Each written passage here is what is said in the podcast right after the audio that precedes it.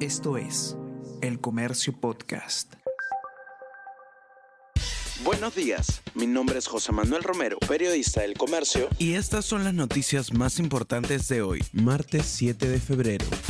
Huaicos y fuertes lluvias dejan 15 fallecidos en una localidad de Camaná. Según el COEN, el anexo de Secocha, en el distrito de Mariano Nicolás Valcárcel, es el más afectado. Otras siete provincias de Arequipa también sufren efectos dictan sentencia a 27 personas vinculadas con desmanes en Ica. Estas personas fueron plenamente identificadas como autoras de la toma de carreteras en esta región sureña. Por ello, recibieron sentencias condenatorias por encima de los tres años de pena y están obligados a pagar reparaciones civiles por un monto superior a los 50 mil soles.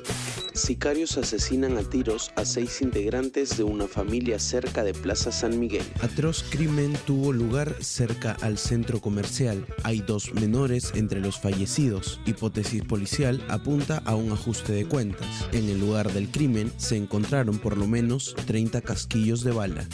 Buenaventura suspende las operaciones en Julcani tras actos vandálicos. Manifestantes generan destrozos en las instalaciones. Las pérdidas diarias por cierre llegarían a los 200 mil dólares. Un devastador sismo causa más de 3.800 muertes en la frontera de Turquía y Siria. Dos fuertes temblores de magnitud de 8.1 y 7.5 sacudieron el centro de Turquía en la madrugada del lunes, dejando cuantiosos daños y la cifra de fallecidos que aumenta con los reportes. El Comercio Podcast.